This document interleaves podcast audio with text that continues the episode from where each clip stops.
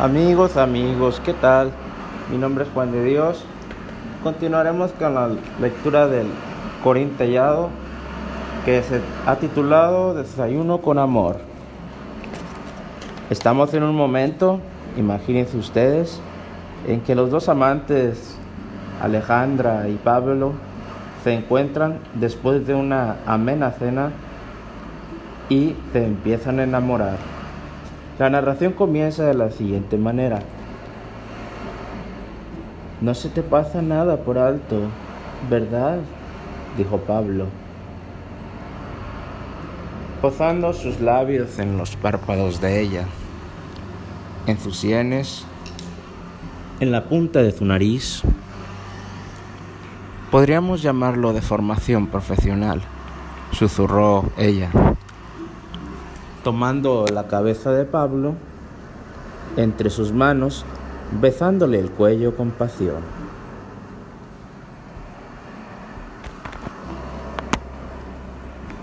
Él se dejó hacer mientras acariciaba la espalda femenina, sintiendo cada una de las curvas del cuerpo de Alejandra, entre sus brazos, contra su pecho, se besaron apasionadamente, explotaron sus bocas con auténtica delectación.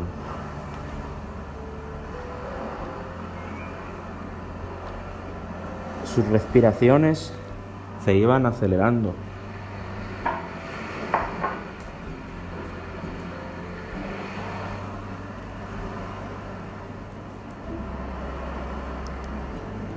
Cuando tomaban aliento, se miraban a los ojos, como si quisieran penetrar en el alma del otro. Pablo inclinó a Alejandra hacia atrás y comenzó a besar su cuerpo encima del vestido de licra negro, sin dejar de explorar con sus manos bajo la ceñida falda, acariciando la cintura y las caderas de Alejandra. Todavía sobre el vestido Pablo besó sus senos y retuvo suavemente entre sus dientes los pezones endurecidos. Alejandra gimió y le retuvo allí. Las manos de Pablo se volvieron más audaces bajo el vestido de la mujer y comenzaron a explorar bajo su ropa interior. Alejandra suspiró y retiró a Pablo con sus brazos, tirando hacia arriba de la camiseta que cubría el torso masculino. Él se despojó de la camiseta y, tras dirigir a la mujer una intensa mirada de deseo, tomó entre sus brazos su menudo cuerpo y lo condujo a la habitación, depositando con cuidado sobre las sábanas de raso. Allí, Alejandra se arrodilló sobre la cama y se quitó el vestido de licra, revelando su piel centímetro a centímetro, consiguiendo que Pablo contemplara y adorara cada palmo de su piel. Ante sus ojos apareció un cuerpo firme, una adorable piel, contacto de melocotón, un cuerpo que le llamaba con una música insinuante, repetitiva y sensual. Cuando Alejandra terminó de quitarse el vestido y se despojó de sus braguitas de encaje negro, Pablo terminó de desnudarse. Ambos quedaron mirándose frente a frente a la implacable luz de la lámpara que pendía del techo. Sus miradas eran de admiración se descubrían extraordinariamente hermosos el uno para el otro.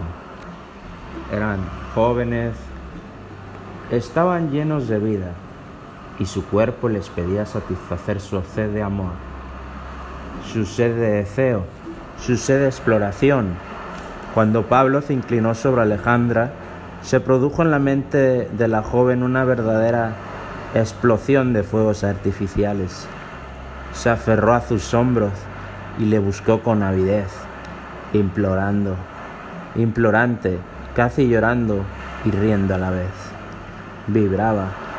Su cuerpo era un maravilloso instrumento en el que cada caricia de Pablo resonaba intensamente, prolongándose en un eco infinito que despertaba otros sentidos inexplorados. Una noche de amor con Pablo.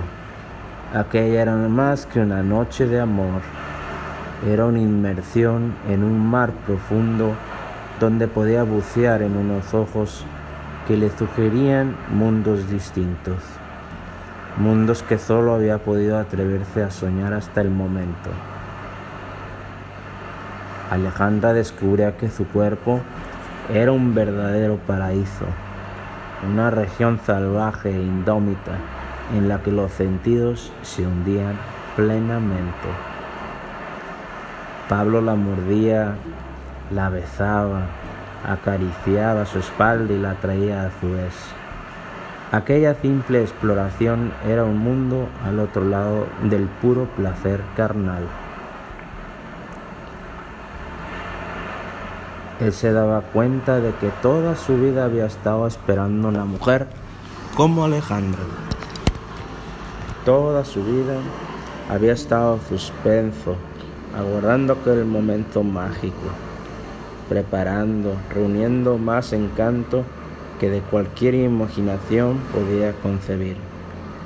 Sus cuerpos se fundieron en uno solo, se sentían inmersos en una cálima abrazadora, perdidos en el oasis de un desierto, donde un manantial resumbaba amor un oasis oculto a la vista de los que vivían en el mundo hostil e inhóspito que ellos también habían pisado.